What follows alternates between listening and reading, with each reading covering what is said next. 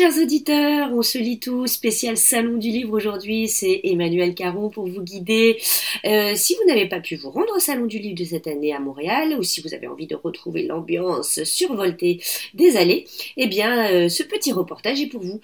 Euh, moi j'ai pu y passer la journée de samedi, une journée absolument enchantée dont j'ai ramené le petit rhume que vous entendez en ce moment.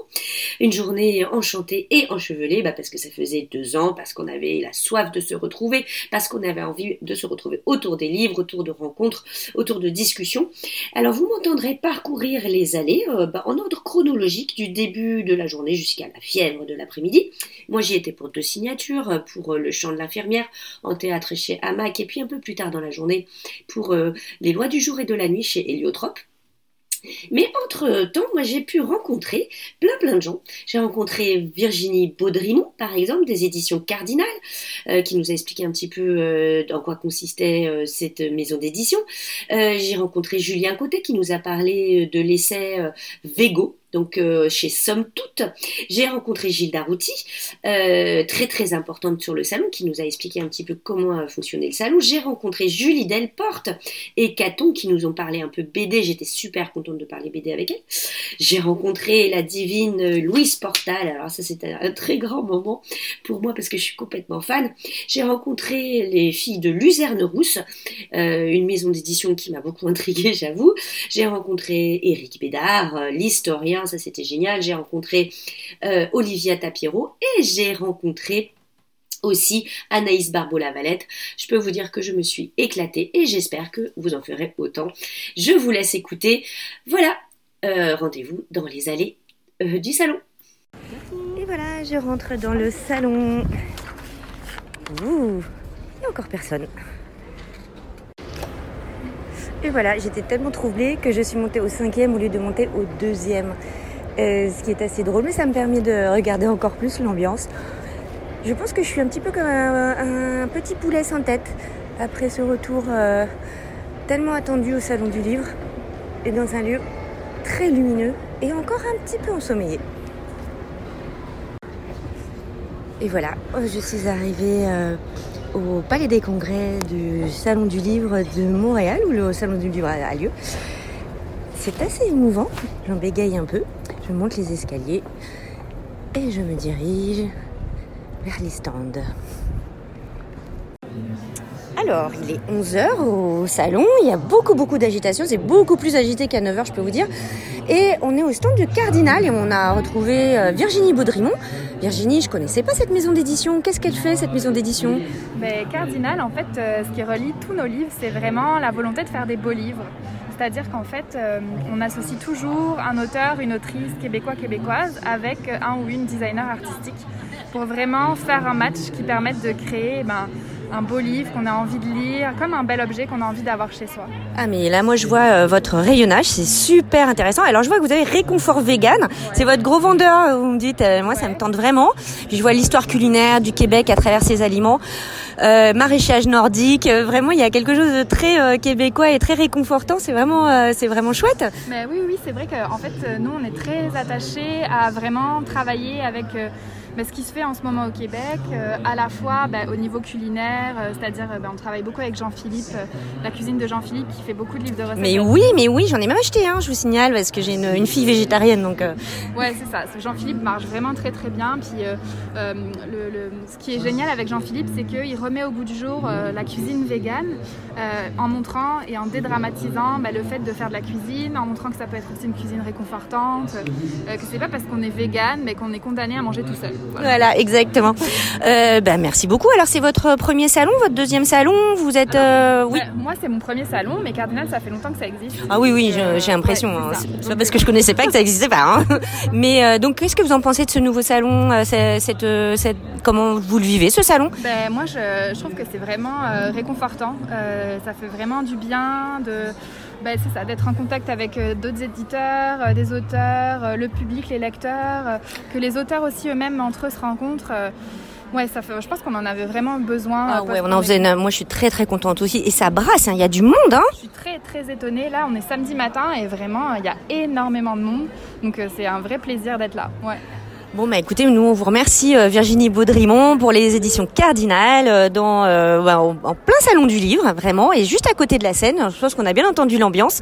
On vous remercie beaucoup de vous avoir euh, de nous avoir présenté Cardinal et on vous souhaite bon vent pour ce super salon.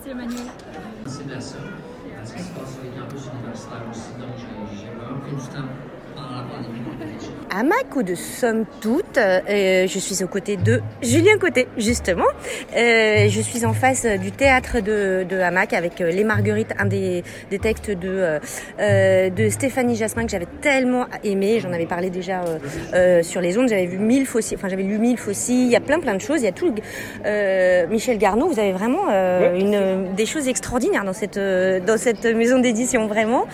Euh, mais Julien Côté, j'aimerais que vous me parliez de votre travail en fait dans cette maison d'édition euh, chez Somme Toute. Moi, je suis vraiment du côté de Somme Toute, donc du côté des essais. Ouais. Euh, ce que je fais, c'est grosso modo accompagner les auteurs, les autrices, les aider euh, à retravailler leurs textes, euh, à les améliorer aussi, à- parfois à faire la sélection de, de l'image de couverture, donc vraiment de, de A à Z.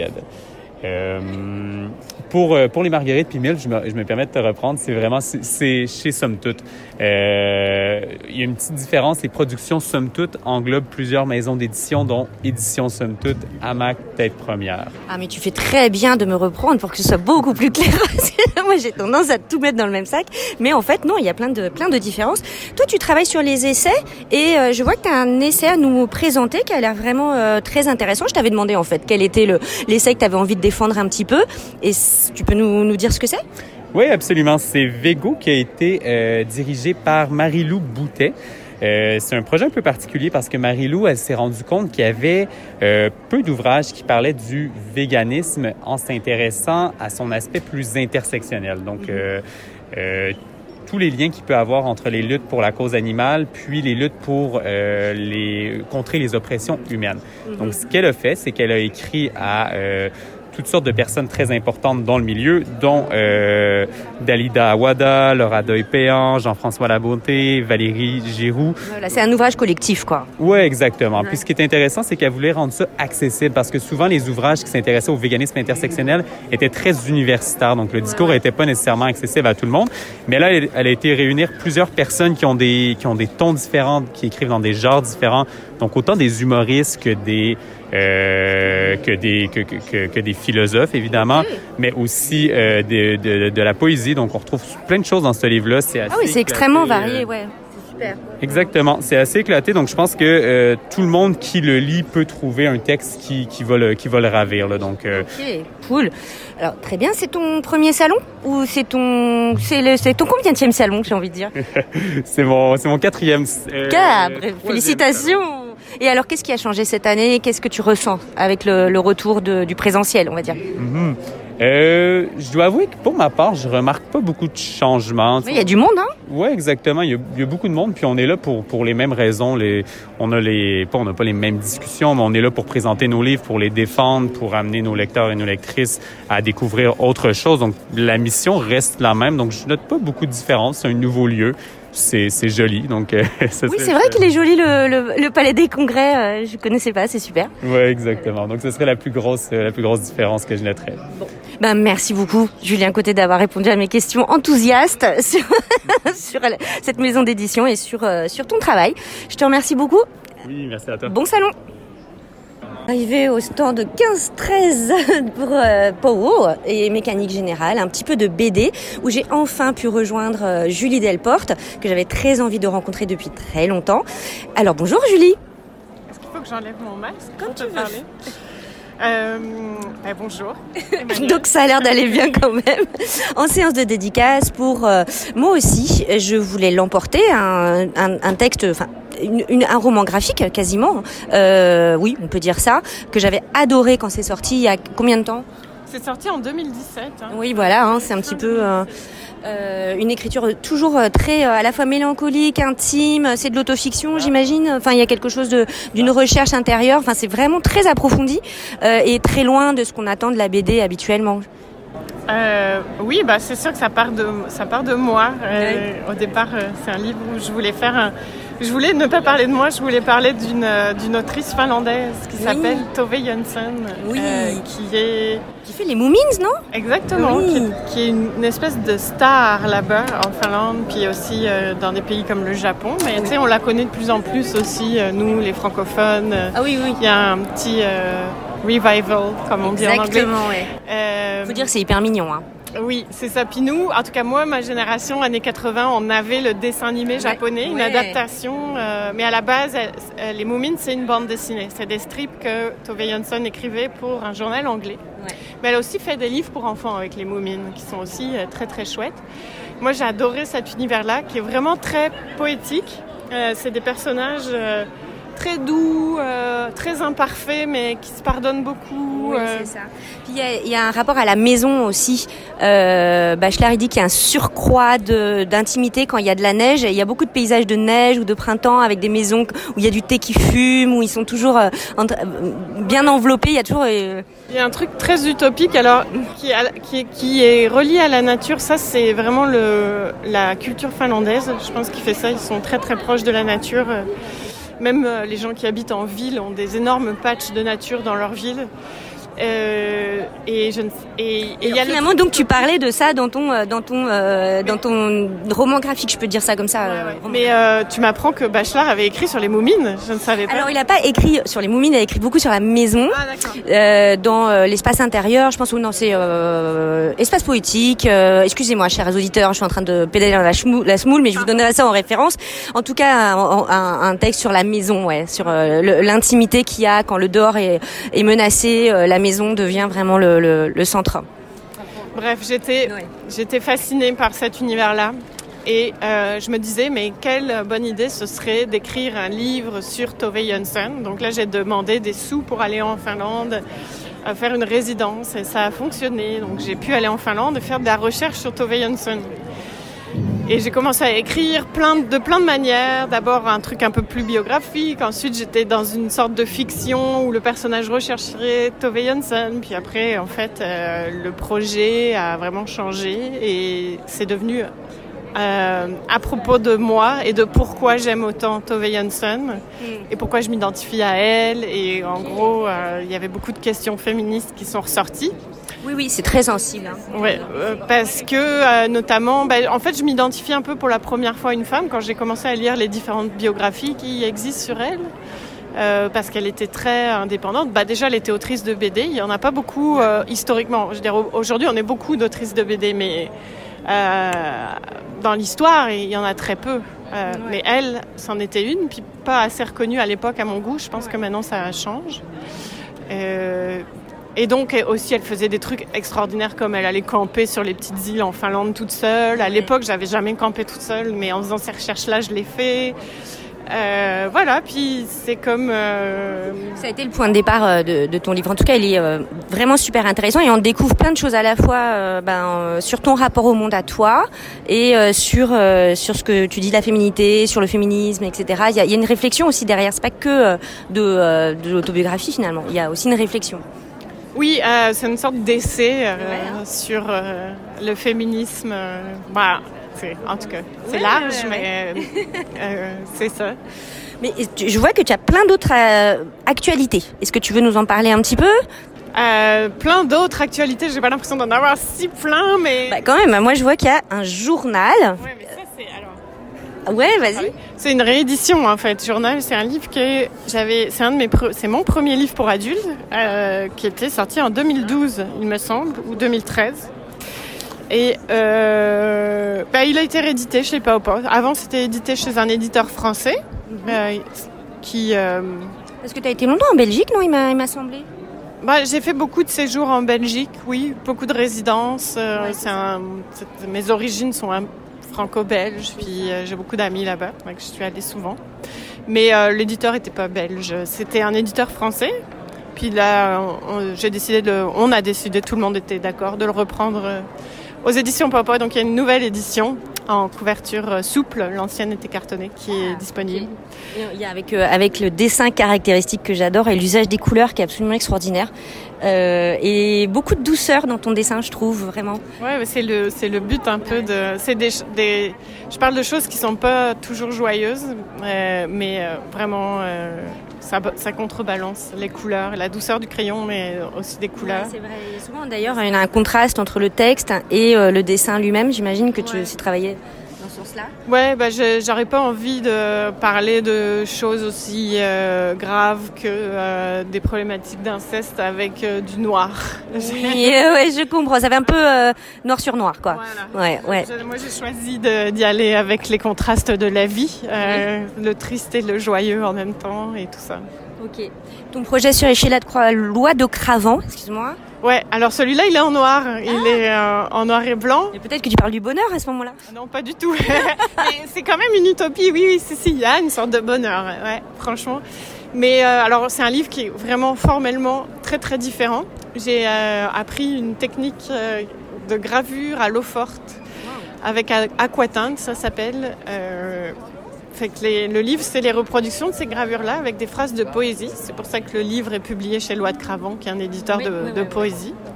Euh, des, et des phrases que j'avais écrites en résidence à Dardar. euh, alors là, je sais plus, mais il y a quelques années.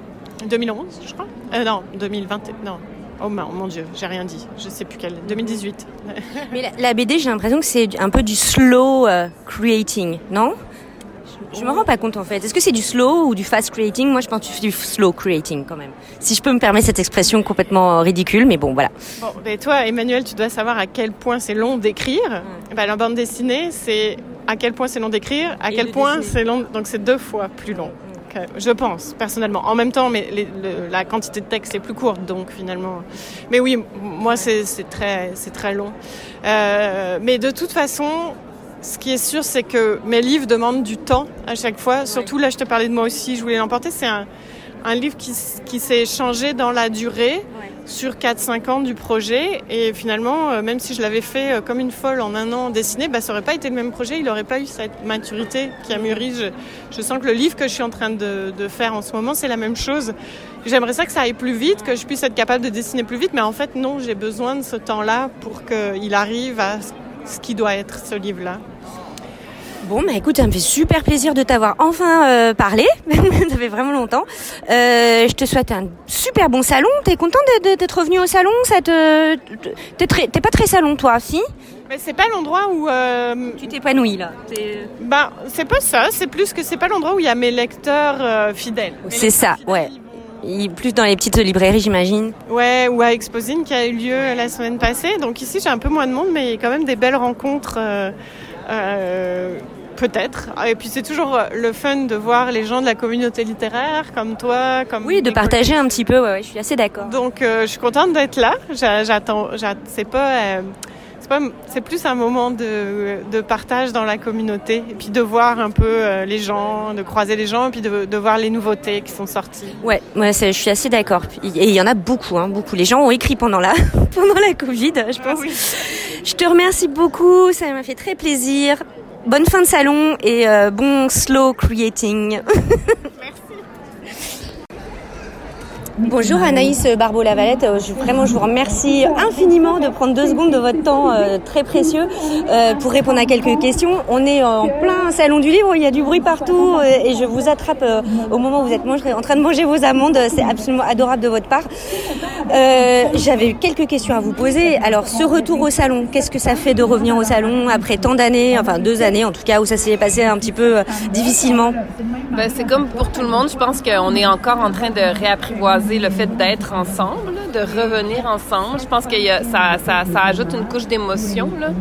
Euh, puis mon livre, mon, mon dernier livre raconte euh, en partie est né du confinement, donc je trouve que ça, ça, ça c'est ça, ça, ça crée, euh, je sais pas, c'est une nouvelle main tendue vers les lecteurs. Donc euh, ouais, c'est touchant. C'est touchant. Alors, est-ce que vous voulez nous parler de ce nouveau livre justement euh, qui est euh, qui parle de forêt, qui parle de, de confinement aussi?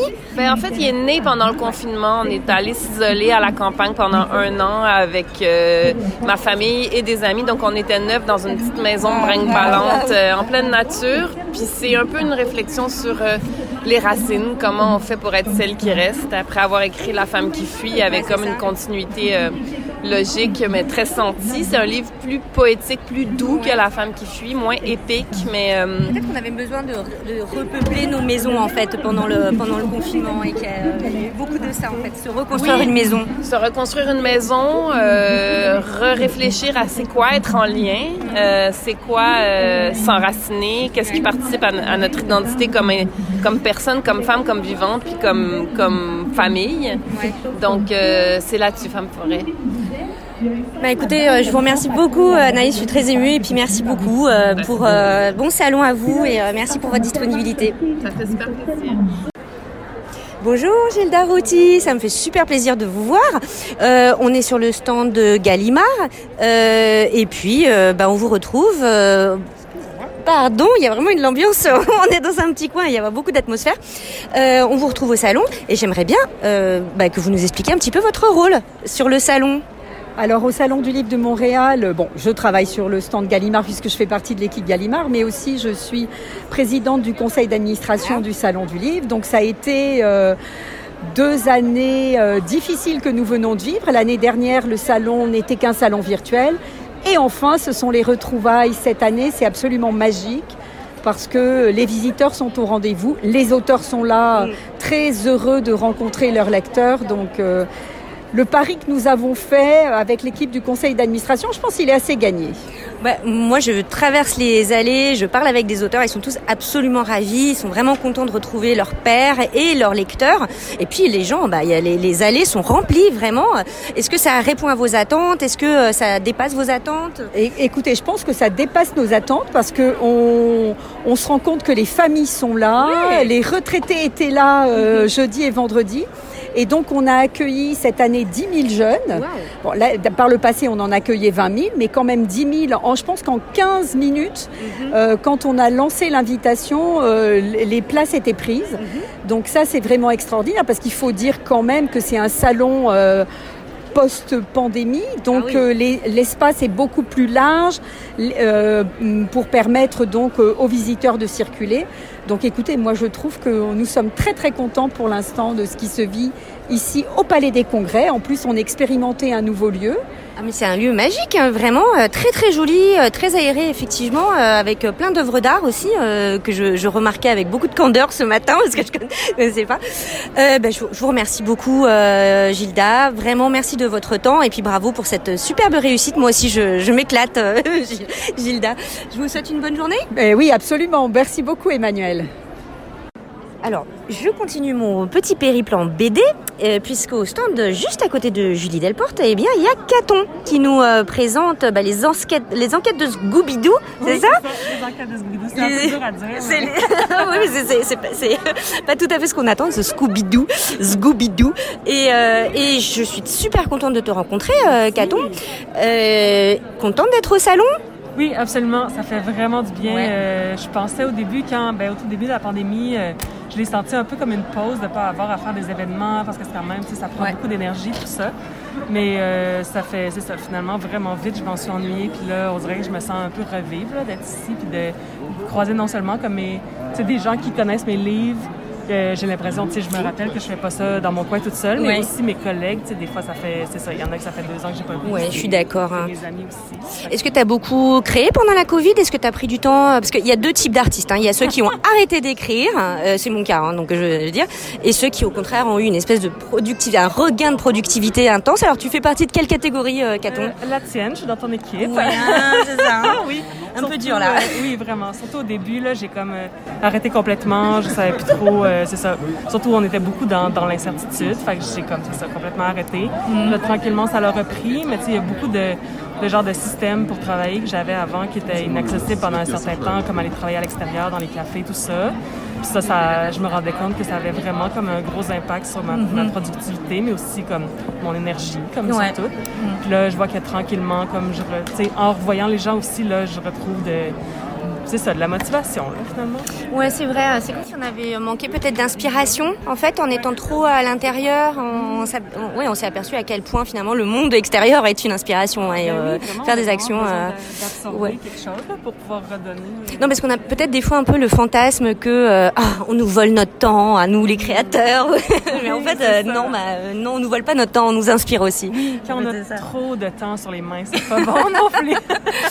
Enfin bon, alors euh, ton univers, je vois, il est très très. euh, bah, comment tu le décrirais ton ton univers? Alors je, je précise quand même que tu es euh, Caton aux éditions Powo. Euh, il faut quand même le dire, euh, c'est c'est important. Et ton univers, tu le décris comment?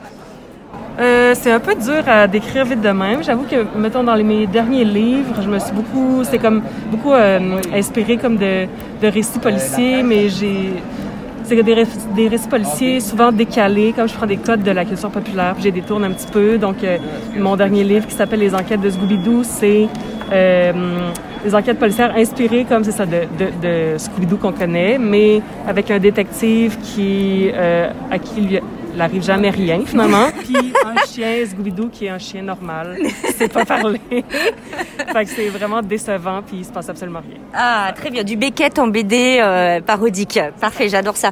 Et euh, les ananas de la collerge et les cousines vampires, hein, ça a l'air absolument incroyable.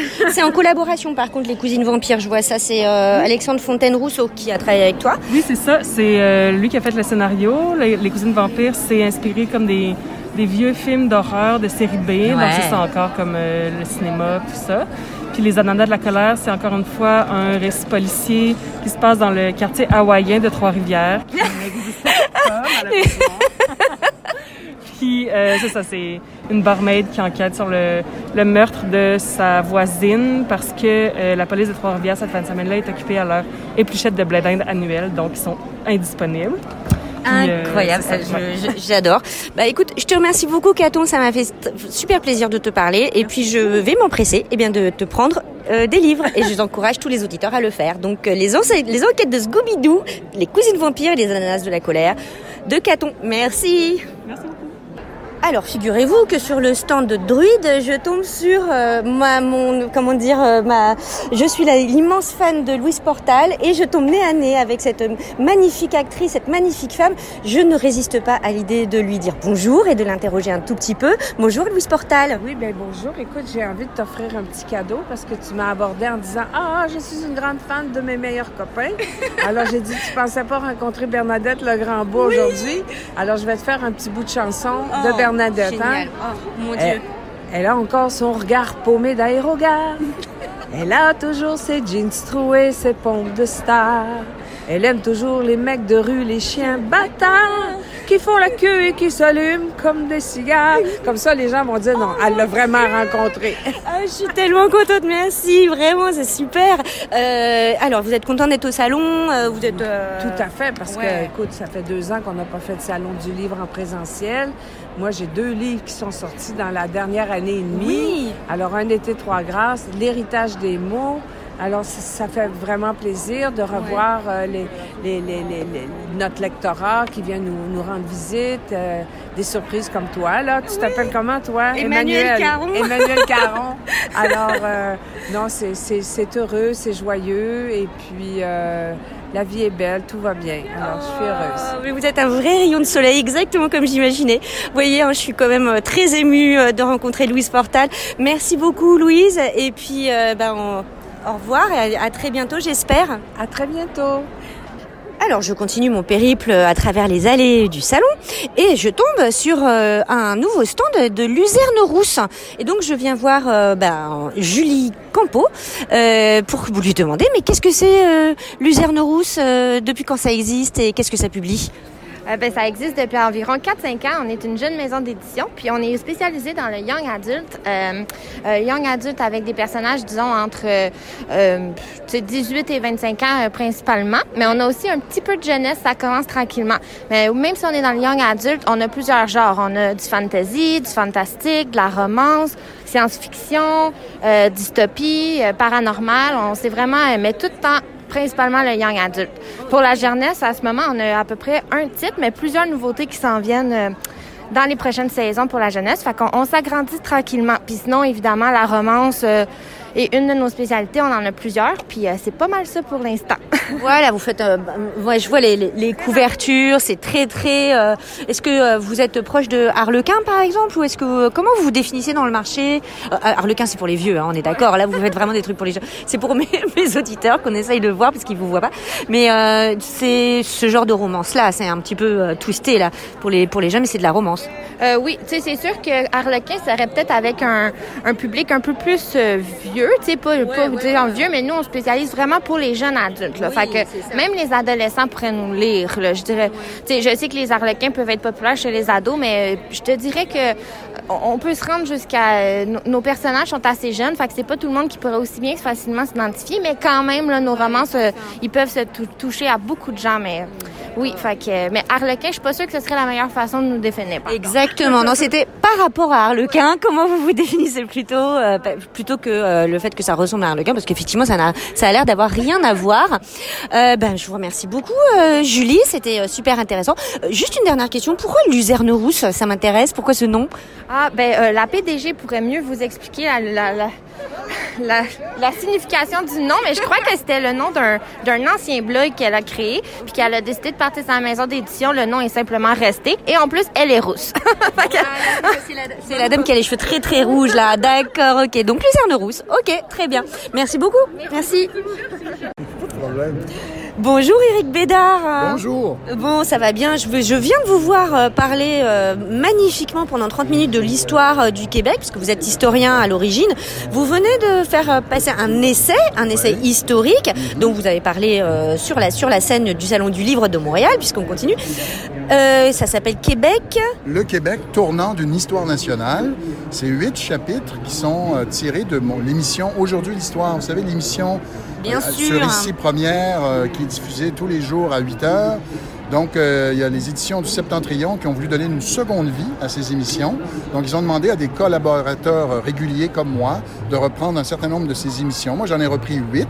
Oui. Et j'ai trouvé l'espèce de fil conducteur des, des tournants. C'est-à-dire, Oui. j'ai choisi huit moments que je considérais être des tournants dans l'histoire du Québec, dans l'histoire nationale, c'est-à-dire le, le Québec comme nation, communauté de destin. Et euh, voilà, donc j'en ai choisi huit, deux par siècle. Euh, et donc, sur quatre siècles, ça fait huit événements. Et je voulais en même temps donner une espèce de, de point de vue euh, d'ensemble de l'histoire du Québec. C'est un livre qui est un peu comme un complément à mon histoire du Québec pour les nuls. Mais oui, mais bien sûr, qui est absolument très très très bien connu et qui est super bien faite, bravo. Et donc c'est c'est une autre façon de le, Oui, de le voir. Parce que l'histoire du Québec pour les nuls, on est obligé de tout couvrir. Ouais. Alors là, je dois, là, alors que là, on, on peut, j'ai pu me concentrer sur. Écoutez, c'est des chapitres d'à peu près 3000 mots, c'est quand même Ouais. rapide, c'est ramassé. Mais j'ai, j'ai- en 3000 mots, on peut dire quand même pas mal de choses. Et euh, je voulais aussi faire sauver du temps à des gens qui disent Ah oui, les filles du roi, ça nous dit vaguement quelque chose. Alors, j'ai un chapitre où je fais le, le point et les gens ont à la fin une petite bibliographie s'ils veulent évidemment poursuivre leur, euh, leur connaissance. Voilà, s'ils sont passionnés, j'ai l'impression que vous êtes un grand vulgarisateur finalement de l'histoire. Vous êtes, vous parlez comme un pont entre Oui. euh, euh, l'histoire vraiment universitaire, pointue, et le grand public. Est-ce que c'est une passion que vous avez? C'est important. Oui, alors, euh, exactement. J'ai- un pied dans l'histoire plus académique, savante. J'ai des ouvrages euh, qui sont moins accessibles, plus pointus. Et à côté de ça, en effet, j'ai voulu m'adresser au grand public euh, par, euh, par euh, l'histoire du Québec pour les nuls, par le livre Le Québec tournant d'une histoire nationale, par des émissions que j'anime sur ma TV, où j'interviewe des spécialistes de figures marquantes, par justement la, la radio, aujourd'hui l'histoire. Oui, je trouve important. Et d'ailleurs, mon livre est dédié à Jacques Lacourcière, qui était le grand vulgarisateur de- de d'une autre génération qui nous a quittés cette année. Et moi, il a été très important pour moi. Euh, je- il avait publié des livres euh, qui est un peu destinés aux enfants. Et quand j'étais tout petit, j'avais découvert ça par hasard. Et ça a été la première. C'était que- de cette façon-là que l'histoire est rentrée dans ma vie. Donc, j'ai d'ailleurs fait des, des albums aussi euh, pour enfants Oui, avec oui. euh, un, musicien de, de mes aïeux, euh. Benoît Archambault. Alors, oui, je- je- je- j'essaie de faire le pont entre le, le public et euh, une histoire plus savante. Et c'est là aussi la nécessité de la transmission finalement d'une histoire nationale peut-être, euh, c'est-à-dire Oui. qu'on n'oublie pas ce qu'on a été pour mieux comprendre ce qu'on est. Oui, c'est vrai, parce que euh, Euh, ce, qui ce, qui était très en vogue quand je suis arrivé à l'université, c'est l'histoire sociale. Et puis je comprends très bien comment l'histoire sociale a émergé parce qu'on voulait parler d'autre chose que les grands hommes politiques et tout ça. Mais l'histoire nationale, les nations ne se réduisent pas d'abord à quelques figures héroïques et euh, aux jeux politiques. L'histoire nationale, c'est tout, un peuple qui, euh, qui se développe et euh, je trouve ça important de réhabiliter une histoire nationale euh, parce que la nation, euh, il y a une sorte de soupçon qui pose Ouais. sur les nations depuis quelques années, alors que les nations, pour moi, c'est le lieu par excellence où s'exerce euh, la démocratie, la solidarité sociale. Les nations, c'est ce lieu intermédiaire entre l'universel et, le- et la vie individuelle. Et je, je crois que les nations sont encore essentielles dans nos vies. Et faire l'histoire nationale, c'est tout à fait logique dans... dans... Et ça a du sens encore à Oui, notre époque, complètement. Tout à fait, oui. Bah écoutez, je vous remercie beaucoup. Je vais vous laisser à votre euh, séance de signature. Merci. Et euh, c'est toujours un plaisir de vous entendre euh, bah, parler d'histoire et de, de nous permettre de mieux comprendre ces rouages et d'où nous venons. Alors merci Éric Bédard pour ce, ce moment passé Merci. avec vous. Merci beaucoup, Emmanuel. Au plaisir. Bonjour Olivia Tapiero. Bonjour Emmanuel Caron, ça va bien Ben, ça va bien et toi Alors écoute, je te retrouve en fin de salon un petit peu, enfin en tout cas en fin d'après-midi, il y a beaucoup beaucoup de monde et à tel point qu'on a dû sortir un petit peu pour pouvoir s'entendre parce qu'il y a beaucoup beaucoup de bruit. C'est quand même un beau salon. Je- T'étais là hier, euh, comment tu l'as vécu? J'étais là hier, euh, c'était beaucoup moins fourmillant hier, euh, donc euh, ça m'a quand même préparé. Euh, je trouve que les plafonds sont plus hauts au Palais des Congrès, ce qui donne l'illusion qu'on respire mieux. Euh, et puis l'éclairage est moins agressif que les années précédentes. Ouais, je suis, je suis assez d'accord. Donc c'est ça, ça use un peu moins et puis je sens que euh, les gens ont envie d'être là. Il y a une soif là de, de contact, de rencontre et puis ça peut être plus ou moins angoissant selon les personnalités. Ben, c'est vrai chez euh, chez les gens, enfin chez les lecteurs et c'est vrai aussi chez les euh, les auteurs ou les autrices Ouais, ouais. euh, qui sont à la fois super contents de se rencontrer, Ouais, ouais. de se revoir Ouais, et en même temps ben, on n'est plus habitué en fait. Hein. Non, Alors, surtout en fin de journée là, j'avoue que euh, je sais Il y a pas un mais petit, ouais, il y a un petit décalage et on passe vraiment d'un extrême à l'autre. quoi. Ouais, ouais. Donc, euh, donc c'est intéressant. Alors, Olivia Tapiero, entrons dans le vif du sujet, qui est, euh, qui, ben, qui est ton livre. euh, rien de, du tout. Rien du tout. Rien du tout. Il y a, il y a Rien rien du tout, rien du tout. Chez Mémoire d'Encrier, Mhm. et qui vient d'être, euh, comment dire, euh, sur la liste des finalistes du prix du gouverneur. Alors, ben, félicitations déjà.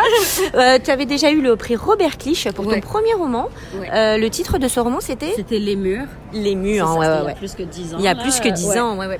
Faut, je- faut- faut bien non, non, c'est pas, c'est ma faute. Le, le micro se balade. Euh, et, euh, et alors, rien du tout, est-ce que tu veux nous en parler un petit peu? D'où ça vient? Pourquoi ce titre, hein, d'ailleurs? Rien du tout. Donc le titre, en fait, euh, donc j'écrivais, j'écrivais, puis il y avait des fragments qui, j'avais l'impression, ne correspondaient à rien, mais que je ne voulais pas euh, supprimer complètement. Donc je les mettais dans un document qui s'appelait Rien du tout. Rien du tout, d'accord. Euh, et finalement, le livre s'est fait dans ce document qui était un peu en marge d'un autre document. Tout s'est comme transvasé. Et j'ai compris qu'une composition avait lieu là. Waouh. Oui. Et le dénominateur commun, est-ce qu'il y a un fil rouge? Est-ce qu'il y a quelque chose qui relie les deux? Ou est-ce que c'est, ou est-ce que c'est vraiment l'idée de, euh, de, de proposer ben, un, un- des, des pensées éclatées euh, et proposer au lecteur un, de, re- de reconstituer le fil ou c'est ou toi t'as un fil? Il y a plusieurs filons, je dirais, qui sont euh, plus des orifices que des fils. Oh. Où il y a comme les, les espèces de figures des, des- de la bouche qui revient souvent, du trou, du trou noir ou du corps troué, du corps traversé. Euh, mais aussi des trous dans l'histoire, des silences qui peuvent être transmis de manière plus ou moins délibérée. Euh, donc euh, ça c'est c'est un peu le, le filon qui n'en est pas un. En fait c'est plutôt une ligne de faille que je suis et euh, et que j'incarne aussi et c'est comme une investigation au- autour de cette ligne de faille. Et donc ça va atteindre différents niveaux euh, intimes, historiques, euh, formels, Oui. euh, etc. Ouais. Super intéressant, vraiment. Euh, c'est ton premier. Est-ce que c'est un roman? Est-ce que c'est un essai? Est-ce que c'est un Comment tu le qualifierais? C'est vraiment un ovni? Si on, Oui, on essaye de, de dire au lecteur, bah, qu'est-ce que c'est Rien du tout? C'est une collection de fragments. Est-ce que c'est fictif Comment ça se passe En même temps, fragment, euh, c'est- comme si euh, c'était incomplet ou qu'il y avait quelque chose qui avait été arraché, alors que là, l'incomplétude est très volontaire euh, Mhm. et elle fait partie de, de, elle fait partie du texte autant que le texte. Bah, depuis Blanchot, de toute façon, on Ouais, sait très bien ça, à quel ouais. point, euh, bon, bah, Ouais, l'incomplétude du texte est une, est une vraie euh, complétude en fait. Ouais, euh, c'est ça. Et que ça, ça correspond à d'autres incomplétudes, euh, en plus au niveau thématique aussi. Euh, mais c'était quoi la question? Qu'est-ce que c'est, euh, que c'est? Est-ce Oui, que c'est euh, une fiction? Euh, ben c'est entre la, c'est entre la, la, c'est pas tellement une fiction, c'est entre l'essai, le récit, les méditations, la, les poèmes, euh, les lettres. Euh, Il y a plusieurs strates, plusieurs genres dedans. Euh, et qui, qui incarne jamais le genre complètement. Donc c'est vraiment un texte entre genre ou hors genre. Mais oui, mais Ouais. ça a l'air très euh, déterrio- territorialisé. Ouais, ça ouais, se dit encore. euh. Il y a quelque chose de très déterritorialisé. Ouais, c'est ça. Ouais, c'est ça. Et c'est comme, euh, en fait, pour moi, ça, ça répond à plein de trucs, mais je suis, je suis sensible à tout ce qui est comme la désintégration et tout ce qui se désintègre dans le monde actuel, notamment comme les écosystèmes et comment ça, ça affecte les, te- les textes. Que pour moi, c'est, c'est, euh, ça fait pas de sens pour moi personnellement d'écrire euh, l'idée d'un, roman complet, etc. Même s'il y a des histoires euh, complètement valables à raconter et puis que je peux aimer en lire.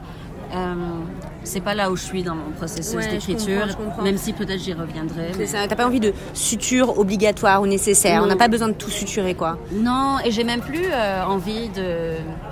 J'ai l'impression que dans mes textes avant, ça se situait quand même dans une idée de roman que Ouais. j'essayais de faire éclater, mais le point de départ était toujours une forme, alors que là, c'est vraiment une difformité. Ouais. C'est vraiment euh, le document d'à côté auquel qui finit par prendre forme. Bah, en, en tout cas, euh, ta démarche est super intéressante. Merci beaucoup euh, de, de, de l'éclairer. Enfin, vraiment, il n'y a rien de mieux qu'une autrice oui. pour, les- pour éclairer sa propre démarche. Qu'est-ce que tu est-ce que tu es en train de créer? Est-ce que tu es en train d'écrire? Est-ce que tu comment ça se passe pour toi en ce moment? Euh, là, en ce moment, je fais plus de musique que d'écriture. Ouais, ça, je savais pas. Ouais, ouais, ouais. Euh, avec. euh, Tu te rappelles de Charlie? Oui. Oui, c'est ça. Ben, avec Charlie, on fait beaucoup de musique Oui, d'accord. c'est ça. Et puis. euh, Ah, cool, cool, cool. Ouais, c'est ça. Ok. Donc.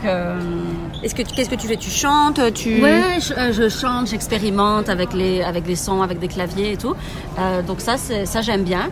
Euh, et puis, je, je suis en réflexion et en, comme, en cueillette pour un prochain texte. Ok. Euh, je sais un peu les images qui me parlent en ce moment et qui vont sans doute finir par s'entrecroiser. Il y a une réflexion derrière autour notamment de l'histoire, de la philosophie. Ok, cool. Euh, ouais.